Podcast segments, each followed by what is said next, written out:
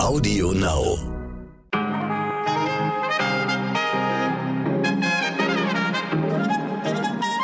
Guten Morgen, guten Mittag, guten Abend, was immer Sie möchten, meine Damen und Herren. Ich grüße Sie recht herzlich, äh, wann auch immer Sie uns hören. Mein Name ist Michel Abdullahi. Es ist Mittwoch, der 1. September und das ist für uns heute wichtig.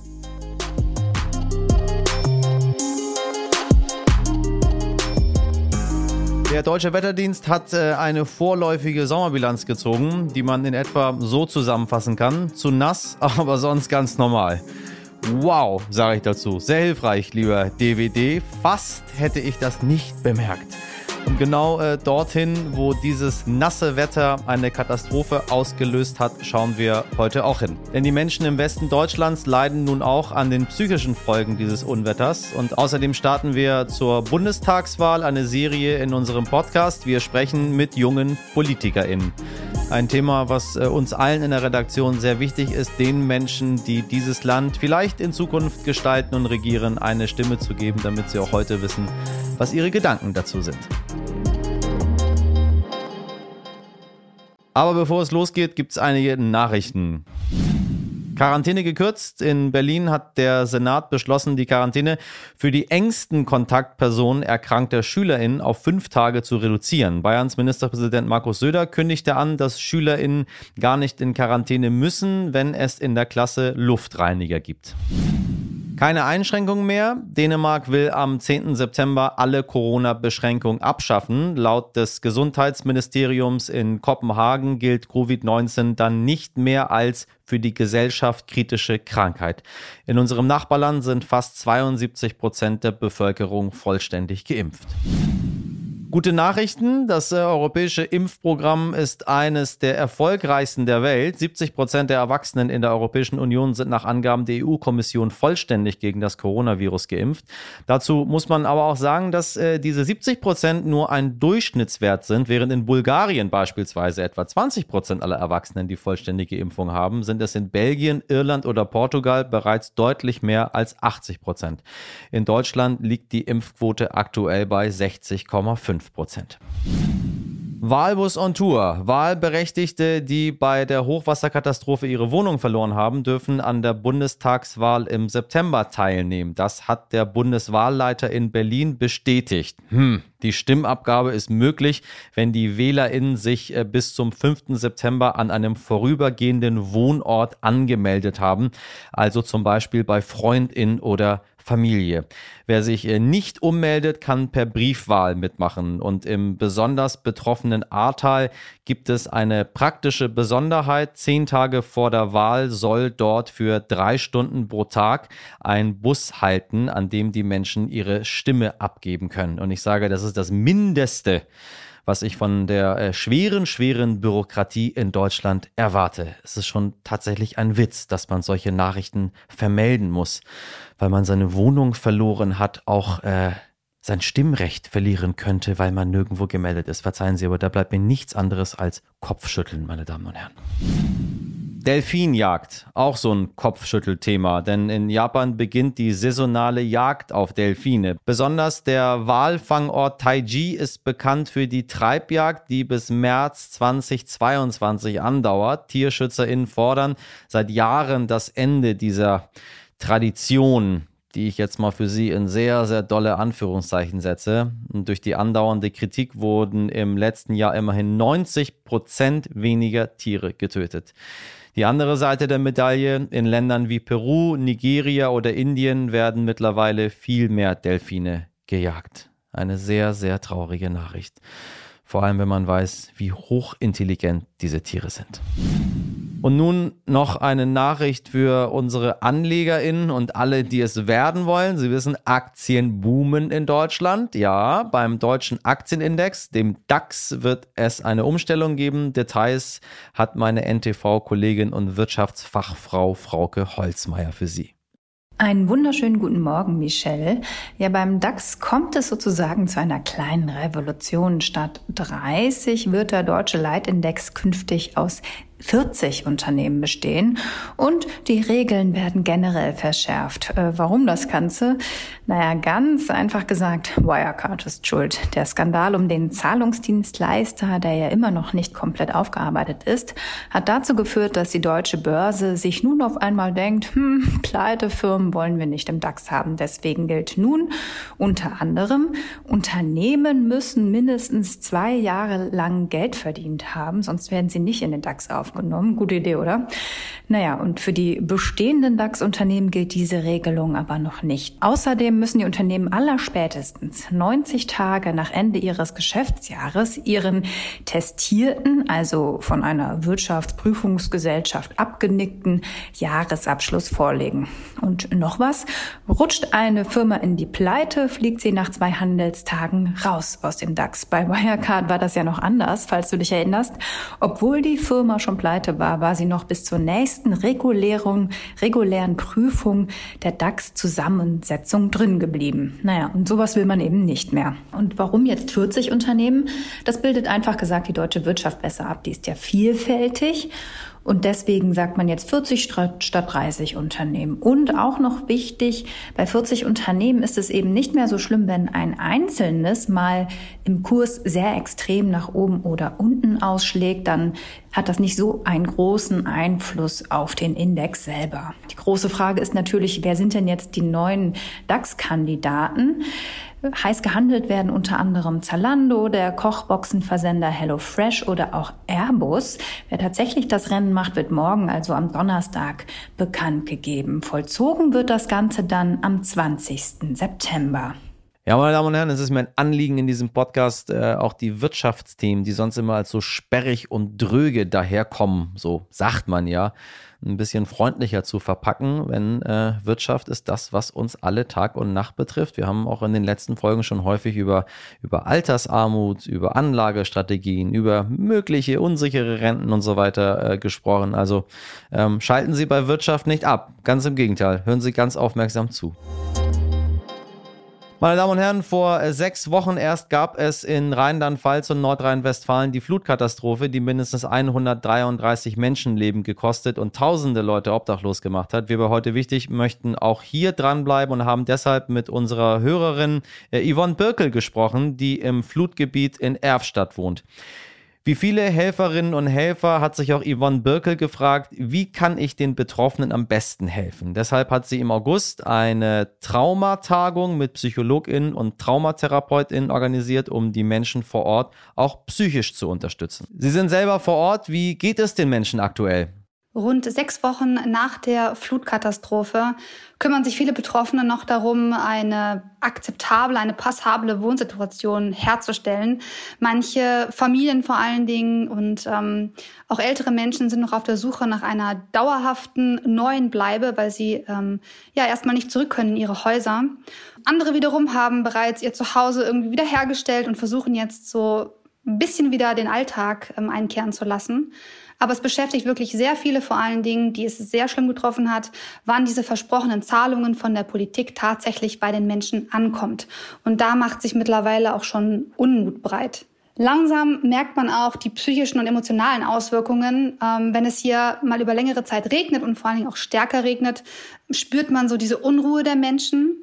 Und dieses Bedürfnis nach Sicherheit und in den Facebook-Gruppen ähm, wird es dann auch ausgetauscht darüber, wie die Lage hier in Erstadt ist, vor allen Dingen am Kieswerk. Laut Stadt ist es aktuell alles unter Kontrolle dort, aber es geht ja vor allen Dingen um die gefühlte Sicherheit und die besteht eben bei vielen Betroffenen hier nicht mehr. Sie haben eine Traumatagung veranstaltet. Welche Sorgen wurden dabei denn besonders häufig formuliert?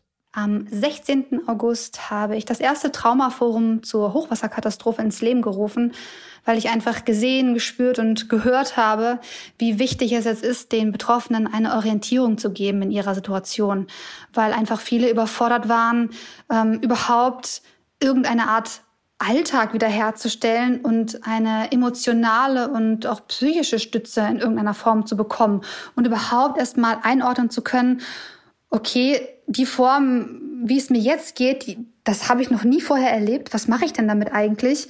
Und ähm, es hat einfach viele Menschen beschäftigt, dass sie sich in ihrem Zuhause nicht mehr sicher fühlen oder dass sie sich keine Pausen erlauben. Es ist ja auch nochmal schwere körperliche Arbeit, ähm, einen Keller oder ein ganzes Haus äh, leer zu räumen. Und viele haben sich dann gar nicht getraut, eine Pause zu machen. Auch die Helfenden ähm, haben sich auch gefragt, verrate ich denn nicht die anderen, die die betroffen sind, denen es jetzt schlechter geht als mir, ähm, verrate ich die denn nicht? Und das hat viele umgetrieben. Und es gab auch einige Familien, die gesagt haben, also wir Erwachsenen kommen jetzt irgendwie ganz gut zurecht damit, aber wie kann ich denn meinem Kind helfen? Denn ähm, auch Kinder sind jetzt gerade in der Situation, ähm, diese Geschehnisse zu verarbeiten. Und ähm, es gibt Kinder, die nicht gerne bei Regen rausgehen oder Angst haben, rauszugehen, wenn es regnet. Oder Angst haben vor Polizei oder Feuerwehrsirenen, weil sie dann ähm, das Gefühl haben, diese Bedrohung ist dann wieder da. Und hier eine Unterstützung zu geben, war für mich auch als Familienmama, als ähm, ja, als Ortansässige hier total wichtig. Es ist endlich nicht mehr so schwer, offen über psychische Krankheiten zu sprechen. Warum ist der Begriff Trauma immer noch so stigmatisiert? Durch meine Erfahrungen mit dem Traumaforum habe ich festgestellt, dass das Thema Trauma eine Art Stigmatisierung noch an sich hat. Also ein Trauma zu haben scheint noch etwas sehr Schlimmes zu sein. Psychologische Hilfe in Anspruch zu nehmen bei einem Trauma scheint etwas zu sein, was noch gesellschaftlich nicht so anerkannt ist. Also im Zuge des Traumaforums habe ich auch Feedback bekommen, ähm, dass das doch etwas sehr Persönliches wäre. Darüber dürfte man doch öffentlich gar nicht so sprechen. Und genau das Gegenteil, finde ich, ist der Fall.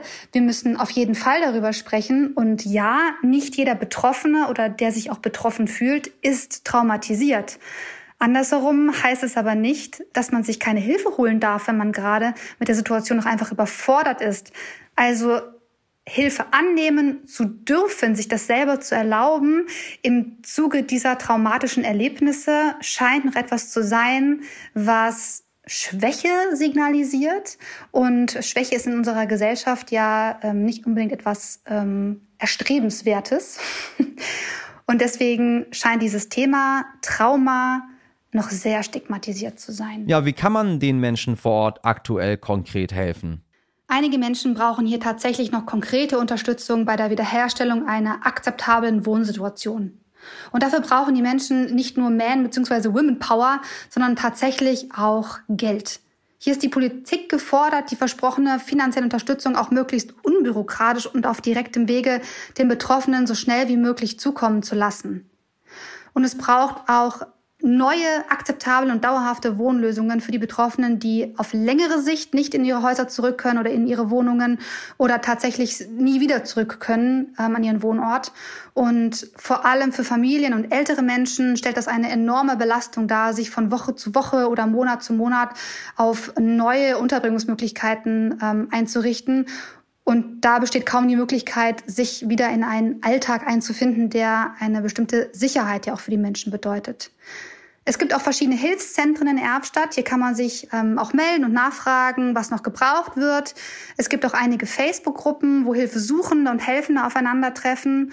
Und ich glaube, am allerwichtigsten ist jetzt ähm, auch das Verständnis füreinander, für die verschiedenen Situationen, die man gerade hat und dass man ähm, füreinander da ist, auch wenn das zum Beispiel bedeutet, einfach nur mal jemanden zuzuhören, der betroffen ist und da zu sein füreinander. Übrigens, auch der Stern und RTL haben Geld für die Menschen gesammelt, die von der Flut betroffen waren. Die Stiftung Stern hat Stand jetzt 600.000 Euro gesammelt und die Stiftung RTL konnte ganze 8,5 Millionen Euro sammeln. Dafür möchten wir uns sehr herzlich bei allen bedanken, die gespendet haben, sofern es ihnen denn möglich war. Mitmenschlichkeit siegt immer, meine Damen und Herren, auch oder vielleicht erst recht in Corona-Zeiten. Laut einer Umfrage will ungefähr jede und jeder Vierte, ich weiß nämlich nicht so genau, wie man jede richtig gendert. Hm.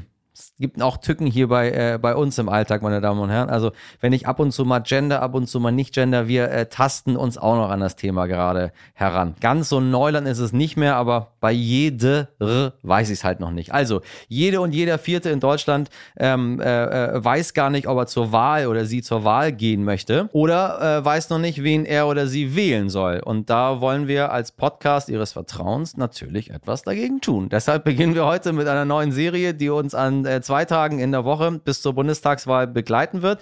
Wir sprechen mit NachwuchspolitikerInnen aller sechs Fraktionen, die aktuell im Bundestag sitzen, also mit den Menschen, die unser Leben von morgen, wie schon gesagt, gestalten wollen. Was treibt sie an? Wofür stehen ihre Parteien und welche Forderungen sind ihnen besonders wichtig? Den Auftakt macht Sarah Dubiel von den Linken. Sarah Dubiel ist 27 Jahre alt, kommt aus Wetzlar in Hessen und holt momentan ihr Abitur auf dem zweiten Bildungsweg nach. Sie engagiert sich für die Linke in der Lokalpolitik und sitzt außerdem im Vorstand der Linksjugend Solitz. Perfekt also, um mit ihr über linke Politik zu sprechen. Ich grüße Sie, Frau Dubiel. Hallo. Hallo. Zeit zu handeln für soziale Sicherheit, Frieden und Klimagerechtigkeit. Äh, das ist der, der Titel der, des Wahlprogramms der Linken. Ähm, Sie wollen einen, einen sehr breiten gesellschaftlichen Umbau. Macht das den BürgerInnen nicht Angst, wenn man so radikal vorgeht?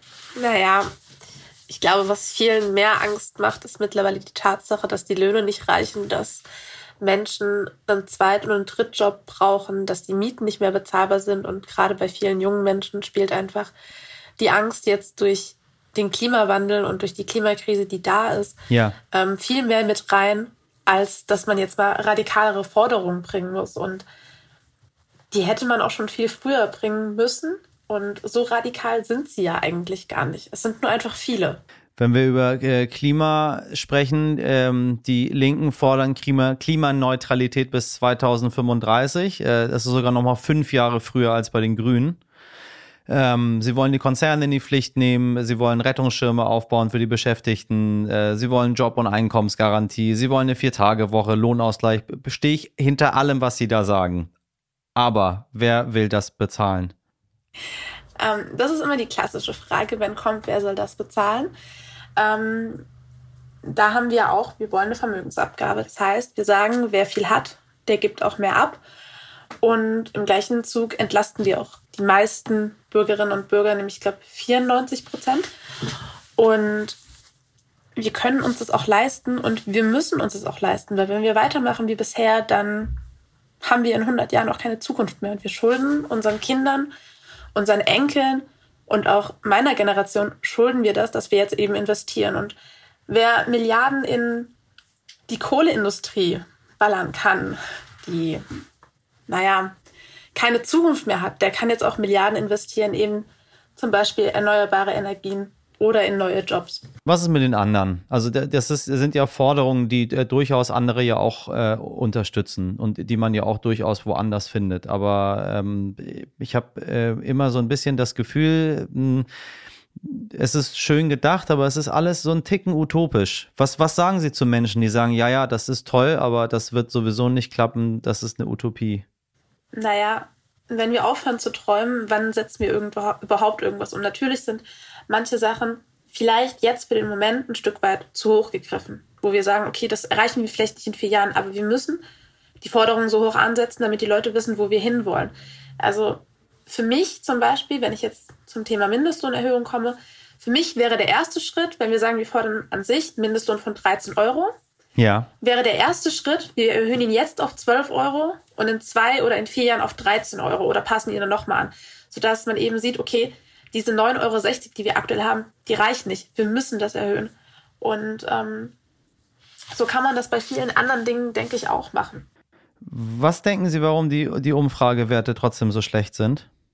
Also die Linke findet ja in diesem Wahlkampf tatsächlich nicht so wirklich statt. Ich kann mit Sicherheit nicht alle Gründe benennen. Ich denke, mit Sicherheit spielt mit rein, dass man uns zum Beispiel gerade in der Klimafrage nicht die Kompetenz zuschreibt, die wir haben.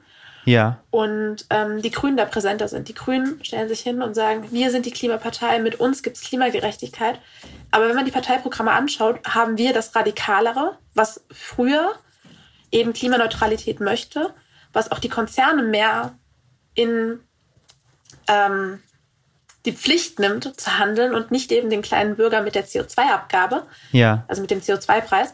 Und ähm, die sind auch viel präsenter. Ansonsten, ähm, was ich mir vorstellen kann, woran es auch noch liegt, ist teilweise die ähm, äh, Kontroversen, die wir in der Partei haben. Wir sind halt eine pluralistische Partei, wir sind mit vielen Strömungen vertreten. Da einen Konsens zu finden, ist halt oft schwierig und nicht immer machbar, was man vielleicht auch einfach an der Sarah Wagenknecht-Debatte sieht.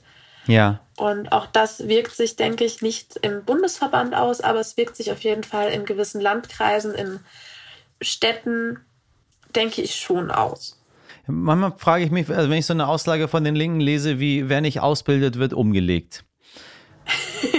Das ist ganz schön, also das kann man natürlich ähm, mit dem Augenzwinkern sehen, das kann man ähm, aber auch ganz ernst sehen. Also wissen Sie, ich äh, muss da, muss da dann äh, journalistisch auch fair bleiben, weil ich sage Ihnen ganz ehrlich, wenn das jetzt eine Aufgabe, eine Aussage gewesen wäre von, äh, von der AfD, gehen wir mal auf die andere Seite des Spektrums, äh, da hätte ich, würde ich darauf rum rumpochen und sagen, wie können Sie sowas sagen? Deswegen möchte ich das bei Ihnen auch genauso sagen. Wie, wie, wie, wie erklären Sie mich auf, wie ist das gemeint, wenn ich ausbildet wird, okay, umgelegt? Ähm, da würde ich Sie einfach fragen, wissen Sie her, wo die Forderung, also woher die Forderung ursprünglich kommt?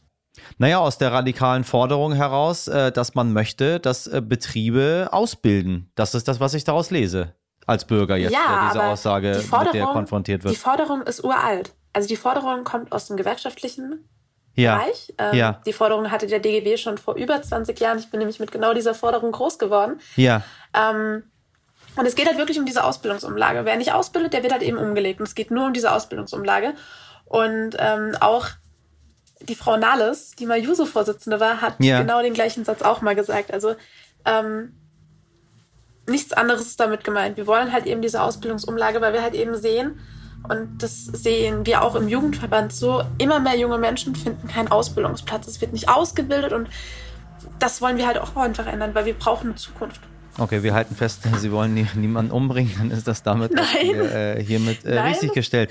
Aber äh, Bildung ist ja ein Thema, was, was jetzt Sie persönlich auch nochmal ganz, ganz doll äh, betrifft. Als, als alleinerziehende Mutter, als jemand, der gerade auf dem zweiten Bildungsweg das Abitur nachholt. Und dann haben wir mit dem Thema Bildung und Corona, Schulen und Chaos äh, ja eines der absoluten Kernthemen gesellschaftlich. Äh, ich vermisse dieses Thema aber im Wahlkampf sowas von zu 100 Prozent. Und auch von ja, den Linken. Das ist, das ist in Parteien, also in Parteien ist das nochmal schwierig. Also wir als Linksjugend greifen das ja auf. Ähm, und generell, also das Thema Bildung fällt halt oft hinten runter. Und das hat man während der Corona-Krise besonders stark gemerkt, dass eben Kinder und Jugendliche einfach keine Lobby haben. Wir haben immer noch die Situation in den Schulen so, wir haben keine Luftfilter, die Schulen sind technisch immer noch nicht so ausgestattet, wie sie sein sollten. Und das Einzige, was dann von den Kultusministerien kommt, ist ja, es wird keinen Lockdown mehr geben, die Schulen bleiben auf und quasi alle werden jetzt durchseucht. Ähm, die Linke hat tatsächlich aber ziemlich viel im Wahlprogramm dazu stehen, also wie sie sich die Schule vorstellt. Also wie wir uns Schulen später vorstellen. Ja. Ähm, und zwar? Ja, wir wollen zum Beispiel kein dreigliedriges Schulsystem mehr. Wir wollen eine Schule für alle und wir wollen auch langfristig die Förderschulen abschaffen, weil wir sagen, wir wollen eine Schule, wo alle Menschen hingehen können, wo jeder nach seinem Können gefördert wird und auch Rücksicht genommen wird. Wir wollen nicht, dass Menschen mit Behinderungen auf eine Förderschule geschickt werden, wo sie dann dort bleiben und keine Perspektive haben, sondern wir wollen inklusive Schulen, wo es heißt, okay, wir brauchen hier ähm, SozialarbeiterInnen zum Beispiel. Wir brauchen Schulbegleitung, wir brauchen kleinere Klassen vor allen Dingen.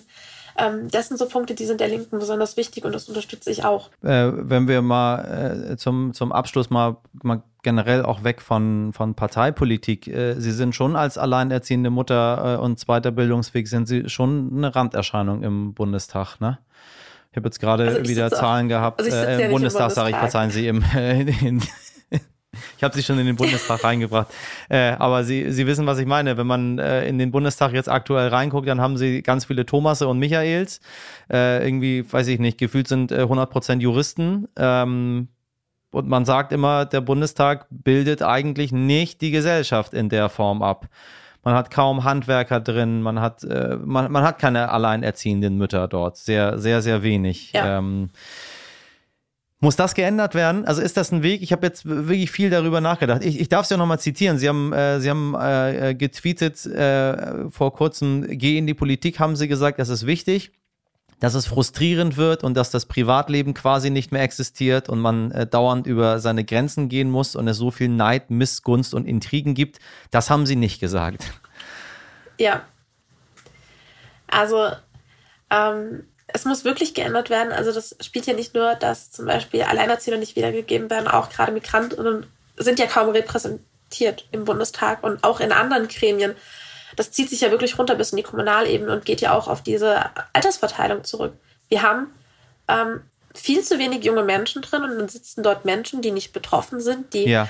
60 Jahre oder älter sind, die hier geboren sind, die halt wirklich deutsch sind.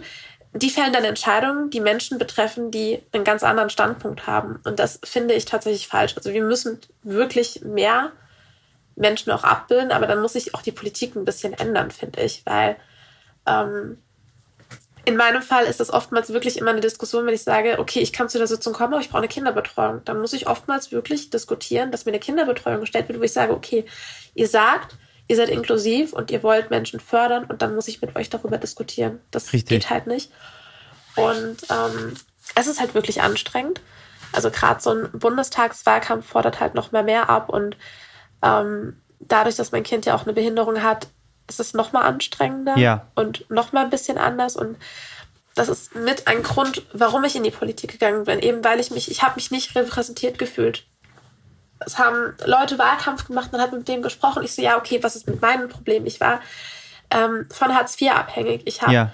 um den Pflegegrad gekämpft für mein Kind und die Diagnosen, habe dann jetzt mein Abitur nachgeholt und ich habe niemanden im Umfeld, auch in den Parteien gesehen, ähm, die sagen, ich kenne deine Probleme, ich weiß, wie du dich fühlst, okay, wir können das ändern, das hat mir gefehlt. Und genau deswegen bin ich aktiv geworden, weil ich kann nicht alles abdecken, aber zumindest den Punkt kann ich versuchen zu ändern. Das ist mir persönlich halt einfach wichtig, weil ähm, ich finde schon, dass sich Menschen damit identifizieren und wenn sie wissen, okay, ich habe da jemanden, der sich darum kümmert, der sich darin auskennt oder der ähm, davon betroffen ist, dann geht der nochmal anders mit dem Thema um als jemand, der bestes Beispiel Jens Spahn Gesundheitsminister ist, ja. der von dem Thema einfach keine Ahnung hat. Und der zweite Punkt, weil Sie das mit den Juristen angesprochen haben, auch da, ich finde, wir haben ein Kompetenzproblem im Bundestag. Ich würde mir tatsächlich wünschen, dass viel mehr Menschen in die Politik gehen, die ähm, auch in den Fachbereichen, wo sie später arbeiten, wirklich die Ahnung haben, wie zum Beispiel Karl Lauterbach um mal jetzt ein prominentes Beispiel zu nennen. Ja, ja. Ähm, er hat Ahnung von Gesundheitspolitik und sowas würde ich mir wünschen, dass wenn Menschen Ministerämter beziehen, dass diese Menschen auch wirklich Ahnung haben und nicht sich von Beratern dann beraten lassen, die auch nicht unbedingt aus der Branche kommen. Also das muss sich halt wirklich einfach komplett in allen Ebenen der Politik ändern. Ich finde, darüber kann man nachdenken, meine Damen und Herren. Ich werde drüber ja, ne? nachdenken. Ich, ich, lasse Sie äh, darüber nachdenken und dann äh, können Sie gucken, ob Sie zum Schluss kommen, ob die Linke äh, das ändern wird äh, oder nicht. Auf jeden Fall, Frau Dubiel, Ihnen alles Gute für, äh, für den Wahlkampf äh, und für die Zukunft natürlich. Dankeschön. Danke für das Gespräch. Vielen Dank. Heute nicht ich. Hurra, meine Damen und Herren! Wir feiern heute den Tag des Zebrastreifens. Den äh, gibt es seit 1953. Da hat das Hamburger Abendblatt die Aktion Zebra gestartet, Abkürzung für Zeichen eines besonders rücksichtsvollen Autofahrers. Das war auch nötig, denn nach dem Zweiten Weltkrieg gab es immer mehr Autos in Westdeutschland und damit immer mehr Unfalltote. Nun macht die Deutsche Studiengesellschaft für Straßenmarkierung e.V., nein, das habe ich mir nicht ausgedacht, jeden 1. September September auf dem Fußgängerüberweg aufmerksam. Äh, meist liegt der Zebrastreifen ja einfach nur so da und wird kaum beachtet. Dabei ist er sehr wichtig, denn 80 Prozent aller Unfälle mit FußgängerInnen passieren beim Überqueren von Straßen und ein gut markierter und ausgeleuchteter Zebrastreifen senkt das Risiko deutlich. Und noch eine Botschaft an unsere RadfahrerInnen. Ähm, ihr habt auf dem Zebrastreifen nicht die gleichen Rechte wie FußgängerInnen oder RollstuhlfahrerInnen. Zwar dürft ihr sehr wohl den Fußgängerweg benutzen, müsst die Autos aber durchlassen. Keine Vorfahrt für euch auf dem Rad.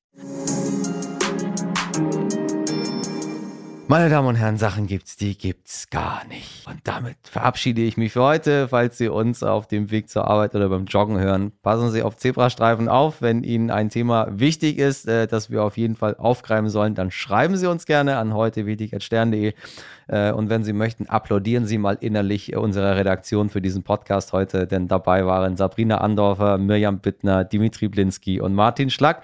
Produziert hat diese Folge Wei Quan für Sie. Morgen bin ich wieder ab 5 Uhr da. Ich wünsche Ihnen einen wundervollen Mittwoch. Machen Sie was draus. Bis morgen, Ihr Michel Abdullahi.